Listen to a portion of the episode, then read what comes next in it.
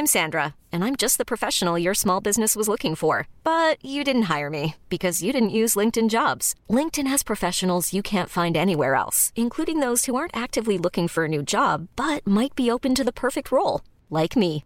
In a given month, over 70% of LinkedIn users don't visit other leading job sites. So if you're not looking on LinkedIn, you'll miss out on great candidates like Sandra. Start hiring professionals like a professional. Post your free job on linkedin.com/achieve today. Bonjour, bonsoir, bon après-midi à tous. Je souhaitais ici vous partager ma joie puisque je sors ce vendredi 3 décembre mon premier épisode d'Histoire d'argent, mon nouveau projet de podcast d'interview où je vais aller à la rencontre de personnes pour parler de leur rapport à l'argent. Parce que oui, le pognon, la thune, le blé, la moula, le flouze, les pépettes, le fric, l'oseille, le grisby, le pèse, c'est fou le nombre de synonymes qu'on a inventés pour éviter de le nommer, celui qu'on appelle l'argent. C'est peut-être un détail pour vous, mais quand on y réfléchit deux secondes, ça veut dire beaucoup.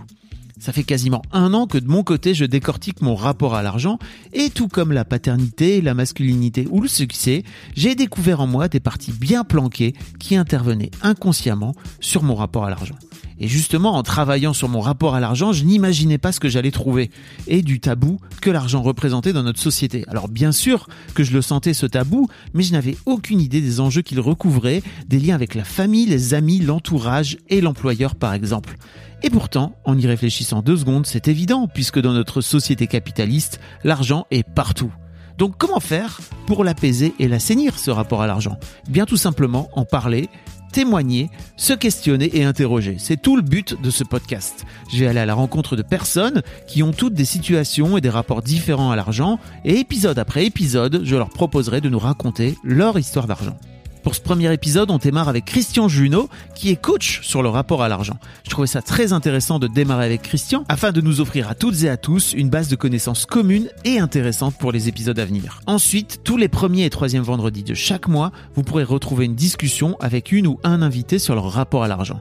Vous pouvez vous abonner en cherchant Histoire d'argent, histoire au pluriel, dans votre application de podcast préférée ou en tapant directement podcast avec un s.fabflorent.com dans votre navigateur web. Enfin, si vous avez une histoire ou un rapport particulier à l'argent et que vous pensez que vous avez des choses à raconter à mon micro par rapport à l'argent, envoyez-moi un mail sur argent@fabflorent.com. F A B F L O R E.